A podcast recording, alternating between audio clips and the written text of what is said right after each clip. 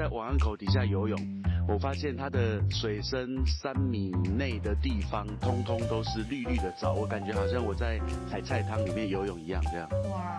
然后我就问当地人，他们说四月、五月、六月梅雨季的时候，雨水特别多，多到很夸张，所以今年的温度前面过低，四五六月过低，可是现在又过高，因为都没有台风，所以就像冰火一样，冰火五重天。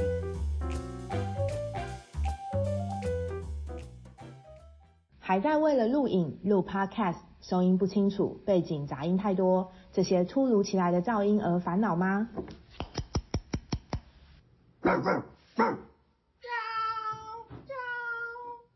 哦一哦一哦一，哔哔哔哔哔哔哔哔，我无醉我无醉无醉。红刚，你讲来啊，来得济哦。Hello Blue 迪位智能这个强大的软体，可透过 AI 分析，辨识嘈杂环境下的人声，提升人声的清晰程度，去除杂音，只留下你需要的声音。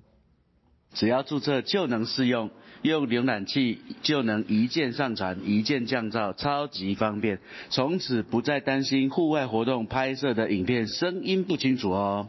Hello Blue 迪威智能帮你消除恼人噪音，不用专业录音设备也能录出干净的好声音。除了适合专业者使用的 Hello Blue 网站。二零二二年，迪威智能更推出亲切的 A P P 版本 Noise Eraser，让使用便利性再升级。现在就下载试用看看吧。除了声音档，影片都可以上传哦，随时录音，随时听见好声音。欢迎来到就嗨！饮酒过量有害健康，十八岁以下请勿饮酒。我有酒，你有海吗？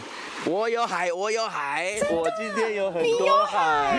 我不想听，我不想看。看下你们都认识这里，我在哪里？就是在望安啊。对，望安口沙滩，等等等等，我要环场绕一圈。你们有听到海浪声吗？赵伟，要不要让大家听听看海浪声啊？好，我走到水边。对，海浪的 ASMR 一下。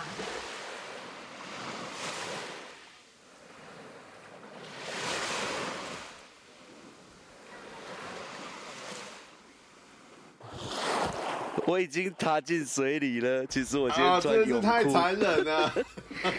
你看。Oh my god！我就在水边录。好，看看是手机防水还是录音笔防水。哎，玩口沙滩真的不是盖的，它的疗愈能力哈无敌呀！这些沙子哈，尤其汪安岛这些沙滩，每一次来都每一次感到开心。啊，有这个声音真的很棒。那你们，你们暑假？都没有去海边啊？也有吧？有啊，我们七月初不是才在万安见面吗？我跟你。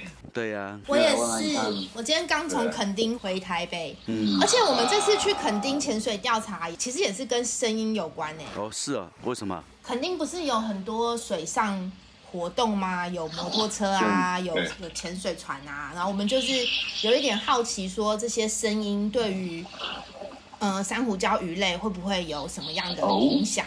所以我们就特别挑了几个，就是比较有水上活动的地方，去那边潜水，然后去收一些声音的样。嗯，所以可以在海下收音呢，哇，在对水下录音机，然后就真的会听到那个摩托车这样从上面这样子咻，就那个声音听了就开始觉得有点紧张。那鱼会跑掉吗？没有啊，其实鱼看起来还好。习惯了。对，所以你知道研究有时候是这样，它就是你会多需要。会需要多一点数据，然后做完分析以后才会知道说到底有没有什么影响啦。现在还不知道，因为才刚去观察这个现象而已。我这一梯次刚离开的那个梯次遇到一个六岁的小弟弟，然后那个弟弟啊在海上魔毯浮潜的时候尖叫爆哭，哭到超夸张的，我觉得马工都听得到。当时我其实就在想，海里的鱼会不会被他吓跑？因为那里的鱼习惯了安静，不像是垦丁那些地方习惯摩托车。真的要需要些时间，这种时候我们就很想要把这些噪音给消掉，对不对？听说这这次有一个很有趣的一个降噪软体降噪公司，家里那个怎么念呢？叫做好了不录。下次我在唱歌的时候，我就要说这句话，我就要说好了，我不录了。其实我们原本不是就会打算要叫赵伟唱歌，然后用这个来滤掉了吗？只剩今夜能容你我一夜。好喽好喽，不录了。过了今夜的好啦，好啦，这个好了不录呢，它是一个平台，你可以把音档上传到他们的网站，然后它会用 AI 的方。式去辨识那些声音，然后就会把像是现在的海浪声啊、汽车啊、杂音啊，还是什么咖啡店的背景啊，就是其他这种人声以外的东西，把它过滤掉，只留下干净的人声，这样子。只留下干净的歌声。嗯。好了，不录，谢谢。所以 应该不是这样子吧？对，接下来后面的音档呢，我们就会帮我。把赵伟用静音，好不好？这个已经不是这个抗噪可以解决的了。好了，我我不录了，我想要喝酒了。今天的酒是什么？我们接下来的那个录音啊，会用好了不录这一次呃赞助的方式，然后再把那个呃我们的海浪声那些降到低一点，因为这样子可以让大家能够更清楚的听到我们三方，然后再录音，然后再 制作这一集的。呃，内容好，让大家可以再听得更清楚一点，然后大家也可以多多参考像这样子的呃这样子的网页，对，抗噪平台可以给真的蛮厉害的，嗯，影音工作者可以试用一下。谢谢我们的干爹，谢谢干爹，谢谢，真的，干杯，干杯。讲到干杯，我们还没有介绍今天喝的是什么酒哎，因为毕竟是在三方，没有办法找到这么。常常见到呃，一个大家我们都买得到。对对对，本来想找海尼根，大家都买得到，但是还没有想到好的梗，我就想到另外一个新梗了。来，我们来喝最大家最熟悉的冰火。啊，冰火，这真的是非常非常多年的，干杯干杯干杯，熟悉的味道。我看到冰火，我就想到，那个今年夏天这么热，到现在都还没有一个台风，然后水温一直一直升高。我我我自己哈，在万安的观察，呃，从我一来的时候我就发现，整个万安的善旗港，我们每一年都在那边浮潜，然后还有往安口也是，它底下的藻类长到多到很离谱哦，它把整个善旗港一下去，有一大片大沙滩，全部都铺满藻类。然后我在往安口底下游泳，我发现它的水深三米内的地方，通通都是绿绿的藻，我感觉好像我在海菜汤里面游泳一样，这样。哇！然后我就问当地人，他们说四月、五月、六月梅雨季的时候，雨水特别多，多到很夸张，所以今年的温度前面过低，四五六月过低，可是现在又过高，因为都没有台风，所以就像冰火一样，冰火五重天。嗯。这样忽冷忽热，我们蛮不错的。海洋的海洋生物真的受不了这样。你们今年在各地下水的？暑假在各地下水是热的吧？我觉得，我因为我就是刚从垦丁潜水回来嘛，然后我也是觉得水温还蛮高的，尤其是就它会有个变化，像是表层刚跳下去的时候，甚至会觉得到快到三十度，很很热。然后去一段深度以后，就是有时候因为会肯定它那个地方有时候会有一些永生流，就是会有一些呃比较深，然后比较冷一点点上来的海水，所以有有有的时候会有到二四二五比较冷，可是呢就是有永生流的那个地区或是那一段时间，但其他时候大部分都是在就是二七二八比较温暖更或更温暖的水温，然后我觉得也稍微看到有一些珊瑚啊开始。变得白一点了。本来垦丁的水温应该是多少？八十。本来垦丁水温哦，其实垦丁的水温本来就变化蛮大的，尤其是像嘉玲说的，有一些特定的地方会有永生流，所以它那个冷水团从会上来，那那个有的时候那个温度可以到二十出的那一种，就是会突然变很低，它像是一一堵墙一样，因为那个是两个完全不同的水团。呃，今年其实就像赵伟说的，然后嘉玲也有发现到这样的现象。今年我三四月的时候有接到那个马澳那边的计划，我在东北角的马澳湾，然后他们今年他们就有在水下要办一些公民科学家的课程，然后我去上课的时候，我就他们就有在讲说，哎，今年的石花菜长得非常的，然后。呃，但是水温非常的低。那它那个低温到什么程度呢？低温到我们在东北角潜水的时候，那个很多在那边待了几十年的潜水人都说，从来都没有在呃今年的端午节之后的水温还只有大概在二十出而已，甚至在端午节之前都还是十八十九度，所以大概在五月多的时候，水温还是非常非常的低。然后一直到最近，然后温度真的就突然飙高，飙很高哈，可能也是台风没来，然后前以前下雨下很多，几个月前，但是现在的雨就是非常非常少，非常的热哈。我个人前几天还有在小琉球潜水，那小琉球的表面水温大概是三十三十一，嗯，然后三十三十一，对，超热，然后在水底大概还是有二十八二十九，大概是水深大概。呃，水深大概二十六、二十七米的地方，还有二十八、二十九，所以其实水温真的很高，到现在为止真的很高。所以我在小琉球也看到有那些呃珊瑚礁在白化了，对，绿岛那边也是这样子。今年甚至出现那种像是水沟一样臭水沟的那个藻类，我不知道叫什么，那个很奇怪，以前都没有。然后当然它经过时间，它会慢慢被被打，然后会沉底，然后碎裂，再被其他东西给分解掉。可是对。状况不太好，而且那个珊瑚的表面都长了很厚的一层藻类哦，比较硬的，哎，那个恶心的那个那个藻粘在珊瑚的表面，我有试着把它撕下来，然后底下就是珊瑚。当然，那个珊瑚桶状况一定很糟，它就被整个藻类覆盖。是哦，嗯嗯，在小琉球其实也有碰到这样的状况，就是。甚至在十几米珊瑚礁长得还不错的地方，还没有死掉的，在上面也是铺满了藻类。那那样子的话，其实珊瑚它靠共生藻存活嘛，照光，那这样子一定会有影响。所以我相信那样子珊瑚一定会长得很不好。对，嗯，其实讲到珊瑚，就可以问嘉玲，因为嘉玲是专门做珊瑚的专家哈。至少他们实验没有啦，我就是去打杂的啦。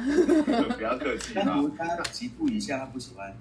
对啊，每一种不太一样，但是我觉得先讲一下珊瑚白化是什么，因为它好像珊瑚白化是生病了吗？是一种什么样？其实其实它是一个症状，就是一个现象。嗯，珊瑚它，我觉得它它蛮特别的是，它不是只是一个自己一个生物，它其实是一个复合物。珊瑚的身体里面啊，还有很多的共生藻，然后或是有一些细菌，然后这些东西其实它都会跟珊瑚一起交互作用，就它们是一个一个。共生的一个组织这样子，对。然后像珊瑚，它很多颜色其实也是共生藻的颜色，然后加上它的一些组织的颜色，才会变成我们看到的那样。薰衣草森林啊，那些紫色的珊瑚，那些其实也是它共生藻特殊共生藻的颜色嘛。呃，薰衣草森林可能比较特别，但是其他 刚刚讲到一个很特别的案例，对这个等下再说。颜色很。特别对，因为像通常那一种种类的珊瑚，它可能会是咖啡色啊，或是有一些是绿色啊，有些什么的。对，那那个可能就会跟它自己组组织的颜色，还有跟共生藻里面的共生藻的颜色，就是一起变成的。嗯，所以然后珊瑚就也有点像是包租公包租婆这样，他们。很多的能量的来源都是靠住在身体里面的共生藻去行光合作用，然后再把那些能量分给它，分给珊瑚，然后珊瑚就会再把也会把一些就是他们消化的东西提供给共生藻当做养分，就他们就是互互利共生这样子。嗯嗯嗯嗯。可是如果当像是环境的有些污染啊，或是像是水温温度太高啊，那这些共生藻他们会也会开始不舒服，或珊瑚也会不舒服，有些共生藻就会开始死掉。对，可是这个部分也还有一点点，科学界也还在有点研究，是共生藻已经先死掉了，然后有一些有一些有害物质了，所以珊瑚才把它排出去，还是那是什么样的一个策略的一个 trade off，就是这个还是有一点点还在大家很好奇的地方。但总而言之，就是当它状况比较不好的时候，它就会把这些共生藻就会离开珊瑚，所以珊瑚没有共生藻的这些颜色以后，它就会开始变白，所以它就会开始好像。慢慢颜色慢慢越来越变变淡变淡，然后到最后共生藻数量很少的时候啊，它就会就是露出它自己原本最真实的样貌，就是比较透明的组织，然后加上它里面白色的骨骼，所以就会看起来很很白。嗯，所以这个珊瑚白化是一个就是一个这样连续的一个现象。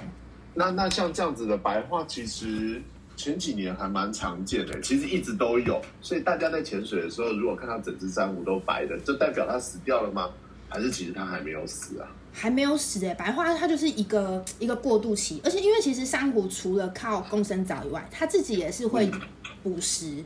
它晚，尤其是有时候你有看到晚，尤其是夜潜的时候，会不会看到一些珊瑚，它们那个触手都张牙舞对，开的花枝乱颤的这样出来抓一些生物。叫我吗？哎，花花枝乱颤，它就会开成这样，然后就补那些小东西吃，所以他其实也是会稍微有点靠自己啦。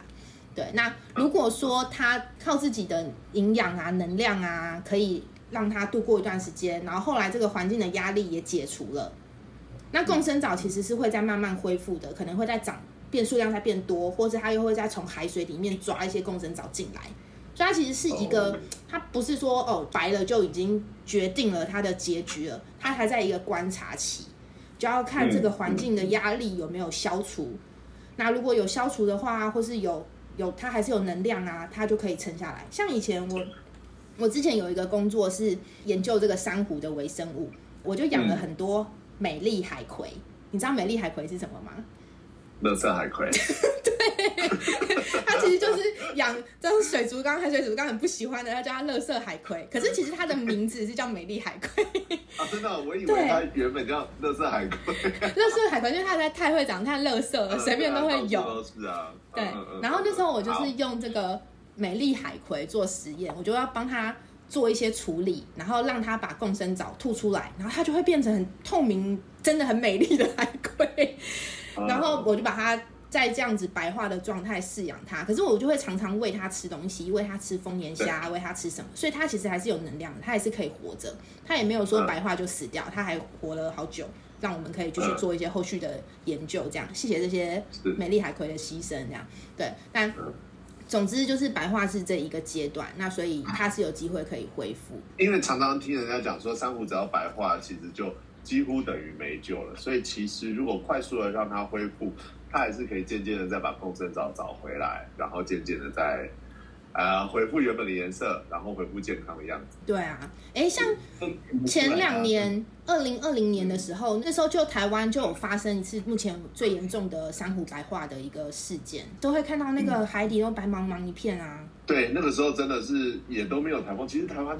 没有台风很多年了，所有的台风都绕开。对，通常以前我们夏天都有台风嘛，然后二零二零年那一年就是已经到了八月吗？九月都还没有台风，所以那个我们没有海海风来，然后扰动那个海水，让就是冷热水温度什么降温降温。对，所以那一年就温度就海水温度就一直很高，很多珊瑚就受不了。东子岛那个薰衣草森林就是在那次的时候死掉，到现在还没有恢复。所以现在他们拍到，他们都说少了很大一片，其实就是只剩一点点这样子。我听到的是剩下一层到两层而已，一层到两层哦，哇，那很夸张。呃，我这里其实刚刚也有给嘉玲，我们在讨论珊瑚白化，有看到照片哦，到时候我也会把它传到我们这一次的呃，就是我们这一次节目的那个。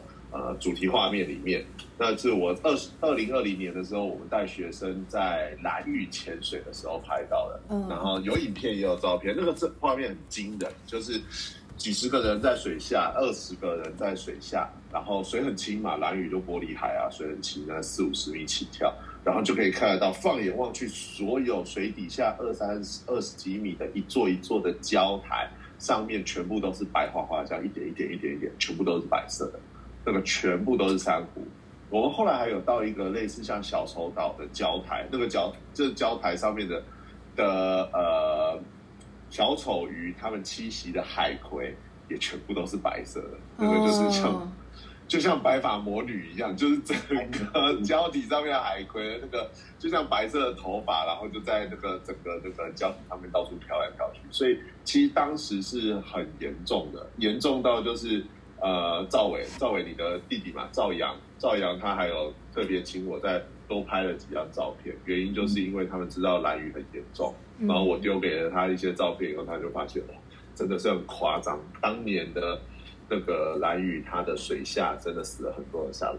那呃，我们对东北角、绿岛、垦丁、小刘，东北角也有影响，也有。全部所有的地方有珊瑚礁的地方，好像都有影响到。可是那里很奇怪，那个热热水水团没有进到离澎湖比较远，不是说东屿呃南方四岛有受影响，万安没有。嗯嗯嗯嗯，所以它没有影响到万安，去年没有影响到万安，所以那点清楚，甚至不是只是观察哦，我们的是下水用人体去肉体去观察。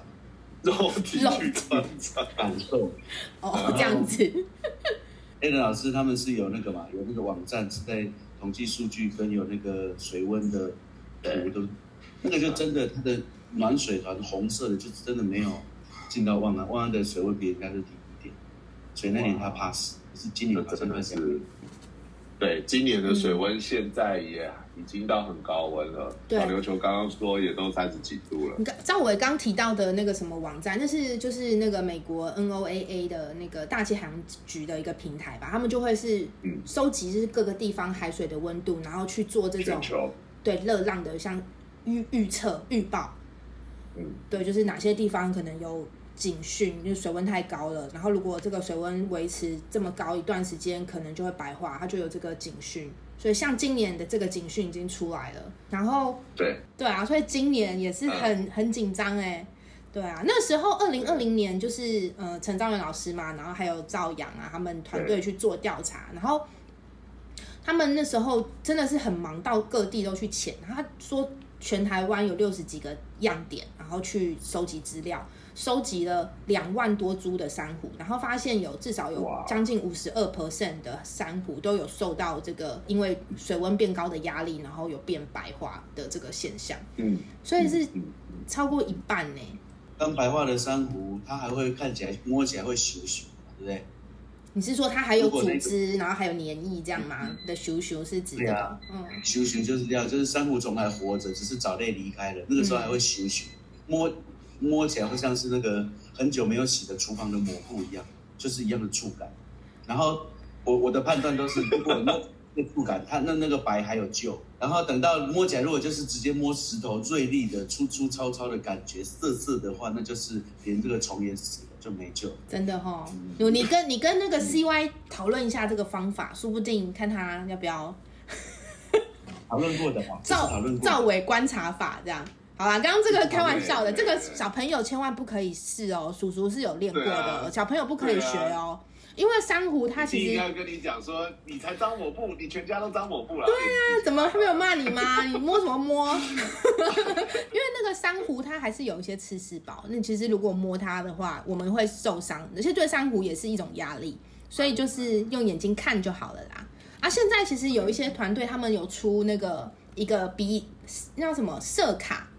叫 Coral Watch，它就是有做不同颜色，因为珊瑚可能很多颜色嘛，有咖啡色啊、绿色啊、什么红色啊、什么不同色系的紫色啊这样，然后它就有做这个不同色阶，从深色到浅色，那你可以拿那个色卡在珊瑚的旁边去比对，看它是哪一个色阶，然后同一株珊瑚可能挑好几个点去比，那透过这个资料也可以了解说，哦，那这个地方珊瑚呃白化的情形。这也是一种可以记录的方式。我们用拍照就好，不要用手摸。对，呃，讲到 Coral Watch，其实刚刚嘉玲讲的那个可以稍微再呃，就是再多补充一点的是，Coral Watch 这种色卡，然后有各种不同颜色，然后对于珊瑚礁呃看珊瑚礁的健康程度的那个，那个是在呃昆士兰大学大概在七八年前他们开发出来的。那这个其实是一个非常聪明的方法，原因就是因为。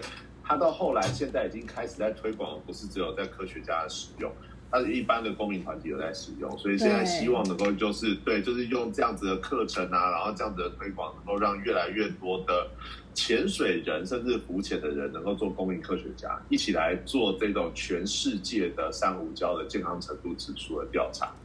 所以，呃，我们到时候也会把相关的资料放在这一次的那个，哎，这张放了好多，这这集资讯量好大，而且都我们大家还在吗？就觉得现在知识量太大。对，这讲的蛮认真。对啊，那不然我们来喝一下酒好了。我讲到温度，真的今年很热。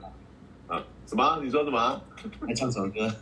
不要不要再唱歌了！我要讲赵伟，呃，你们在万安没有温度计吧？知道现在万安的温度几度吗？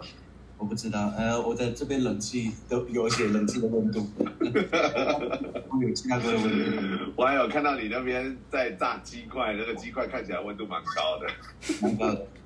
那个我不用手摸，我用啊，哇！我们呃，综合啊，台北最近的温度真的非常非常恐怖。我在综合前两天在开车的时候。呃，在景安站的那个景安站站口吧，然后我车子有可以显示车外的温度，啊，四十二，哎，我觉得那个柏油都快融化那种感觉。对啊，对，现在的每年温度越来越高。哎，那像这样水温变高，对头足类会有什么影响吗？头足类吗？嗯，呃，有蛮多科学家在做鱼对于水温对于头足类的影响。不过水温对于头足类的影响，毕竟它是动物，然后它。呃，有移动能力，不像珊瑚，它没有办法跑，所以头足类它还是可以想办法跑去它是习惯或者适合的水温。讲到温度，必须要跟它的生活史有关系。头足类在一般的呃科学家里面，我们看的是头足类，它其实是一个生很快、生很多，然后长得很快、很很快速，就可以在很短时间内从小长到大，长到成年。然后长到成年以后，它只要到了性成熟的时期，然后接下来交配，公的就是交配到死掉，母的就是生蛋到死掉。大概到它性成熟的时期，接下来的两个月的时间内，它就不断的进行生殖的行为，接下来就死掉。所以它也是一个老的很快、死的很快的生物。那这样子的话，呃，我们发现，而且它又是无脊椎生物，所以它其实对于外在环境的影响，会造成它自己的生长有很大的影响。那很大影响差别在是在哪里呢？在于就是它的呃头足类要是水温栖息的水温低的话，它就会长得比较慢。所谓的长得比较慢，并不是体型长得比较慢而已，而是重点是它的性成熟的时间会被拉长，也就是它可以活比较久。呃，但是如果它在一个水温很高热带水域的话，同一种的头足类，它的水温呃栖息的水温如果比较热的话，它的生长速度会很快。它生长速度可能它还只长到，假设今天是一只软丝，它如果在冷水域里面过冬的种类里面的话，它可能是呃它可能需要长到六七个月，甚至七八个月它才会性成熟。可是如果我们现在认为有一些呃，在暖水域或是在夏是夏天出生的头足类软丝的话，它大概只需要四个月，它就性成熟了。所以它还长得很小只，它就已经对，它就已经哎，我可以生了哦。然后它就生，然后生生生生生到后来它就死掉了。所以其实这样子的温度对于它们的影响，我认为是很大的。嗯，当水温越来越高的话。台湾能抓到的同一个种类的头足类，我认为它的大小会越来越小，越来越小，越来越小。就是所谓的像人家那种过于鱼体小型化，但是过于的鱼体小型化，它是脊椎动物是鱼类，但是头足类它的呃头足类的小型化，其实原因是因为它们的身体的那个大小，它们的身身体的大小完全取决于它们的对于水温的呃感受。水温越高，它其实一下子就长得很小只。哦，整个生长速度变快，这样生活时就也变短了。嗯，对，生活时会短很多。那呃，到底是好处还是坏处？嗯，没有人知道。但是只知道，因为水温太高的话，它其实它的生活时会很短，然后可能一年内有好几次的生活时。对，一年内好几次的生活时，好几次的生活时，意思就是世代交替很快。很快一个循环的，可能只活了三个月。接下来你的的祖父辈也只活三个月，然后就是这样子会很短。对对对，然如果水温低的话，大概半年才一次的生活时，对，甚至到四分之三年，所以其实是差蛮多的。其实海海龟在孵化的时候也是会这样，有点受到温度影响，哎，超大的海龟。我我们以前啊，我都一直以为哦，就是全世界的公龟母龟大概比例一比一这样，然后现在这呃这次查这个资料才发现，其实不是这样子。以前我们都知道说，海龟如果温发质温度高，然后龟卵在孵化的过程，第三周到第五周的平均差温高于二十九度，那这个蛋孵出来不是母的，然后低于几度是公的。就二十九，就是应该说它的它海龟的性别是用它孵化的时候的温度决定的。像我们人类是 X Y 染色体嘛，你就是在对精卵结合的那个时候就决定了。但是海龟它就是在孵化时候的那个温度，然后二十九度是那个中枢温度，就是如果是在二十九度左右的话，那大概大概这一窝的比例就会是五十五十，对，一半公的，一半母的。那如果温度比较高，母的就会比较多。温度比较低，公的就会比较多，这样。那个他用英文来记还蛮可爱的哦，他们叫他呃哈 girl cool guy，辣妹酷哥，对，还蛮好记的，对，就是哦，如果比较热的话，就是是母的比较多这样子。那这样子其实很明显的就可以知道，现在温度这么高，哪个沙滩我们去踩沙滩都不可能二十九度而已啊，那沙滩都烫到不行。那这样子的话，就代表。其实越来越多的龟都是母龟，是这样子吗？现在在那个之前有一个研究，他在这个研究还蛮广泛，他在全球七十五处海龟的产卵地，然后做了他性别的调查，他发现公的跟母的的比例是一比三，所以全球的母龟数量已经明显的多于公龟了。好，然后幸福哦，我都当公龟了。然后在那个圣地亚哥、科斯达黎加跟佛罗里达的调查也是很明显的，在海里面的要回来交配的母的都比公的还要多。好，可是幸一开始的时候像一比三这样幸福，可是有一件有有一个数据让我非常意外跟讶异，那很幸福有点悲惨。在澳洲，在那个 England Island，它那边那是太平洋最大的海龟的栖地。那里的公的跟母的的比例是一比一百一十六。哇！好吧，这样子就没有到很幸福了，完全没有公龟了。那母龟真的很惨的。对啊，那个生的蛋，有海龟的蛋，它有办法枯雌生殖吗？没有嘛，对不对？现在还没有这样子的。赵伟刚讲的那个是在产卵沙滩外面的公龟母龟的比例哦，哇！那这样就蛮多母龟，它可能会没有办法跟公龟交配到，它就生下那个空抛蛋，就是空抛蛋，没有受精的卵。虽然说一个卵窝里面呢，上层、中层、下层、外圈、内圈的温度都不一样，所以本来同一窝中枢温度二十九，可是可能靠近核心的都会是母的，靠近越外围的都会是公的，因为它的孵化平均温度都比较低。那当然，这个的就是全球的气温的提高、水温提高、沙温的提高，会让呃同一窝里面的母的的比例会增加，但是多少还是有点公的。可是就是又回归到它的死亡率太高了，要能够回来生蛋千分之一的的存活率，就会让那些即使少呃公龟比例就会下降。然后现在也看到有一些地方，因为他们就是可能这个公母差异太大了。其实我觉得海龟学家他的态度也分成两派。一派呢，他们就会觉得说，其实因为我们不知道原本它的自然的公母的比例是怎么样嘛，然后加上他们其实是多夫多妻制的，所以呃，或许公龟比较少，母龟比较多，可是公龟又会每年都回来，母龟没有每年都回来之类，就是他们说觉得说不定这也是一种自然的平衡，但是又有一派呢，他们就会希望比较积极一点的去减缓这样的现象。他们就开始，譬如说在那个卵窝上面啊，会加，帮它加噪，像是 遮阴，让那个卵窝的温度不要这么热。对，然后他们就测试不同的方法，有的是用譬如说像一些棕榈叶，就是海边就有的植物的那个大的叶子嘛，然后就盖在那个卵窝上面，然后就测试哦它的降温效果啊。然后现在我看到有一些是他们发现就是，呃，因为其实如果在这个孵化期你有下雨。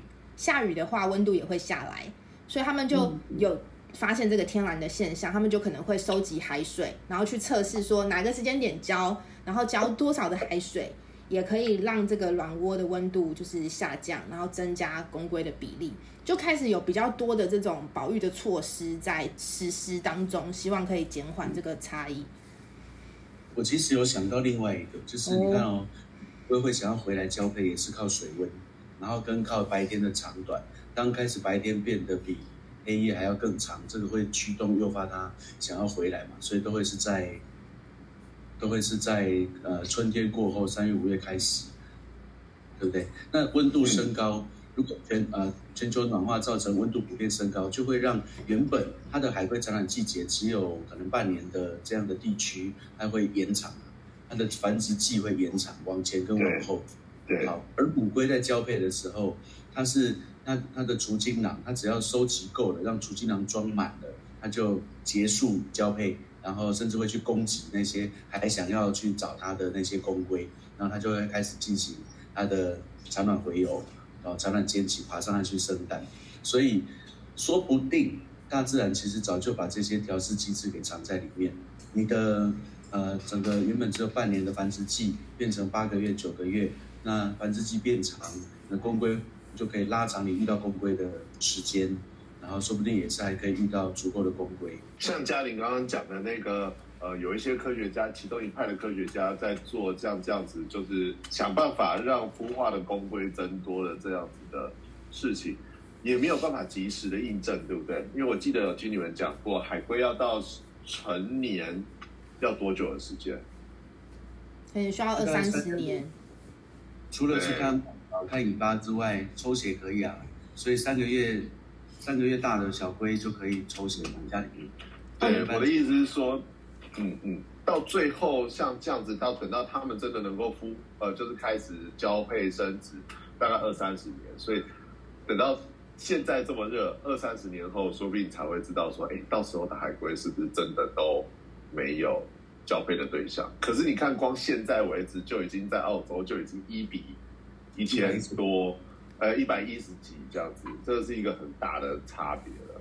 嗯，他能不能等到二三十年后？这样子的话，才有办法把他们的那些呃水底下的石头那些都全部翻搅过一次，然后把这些只是盖住的藻类，而不是真的粘的死死的不着息的藻类，全部都吹走。那这样子的话，他们才能够让他们真正在这边可以，他们想要长的经济作物，石花菜啊，然后还有那个呃珊瑚藻啊，可以长得比较好。所以其实我碰到蛮多地方，他们都蛮希望，其实希还是台风要来。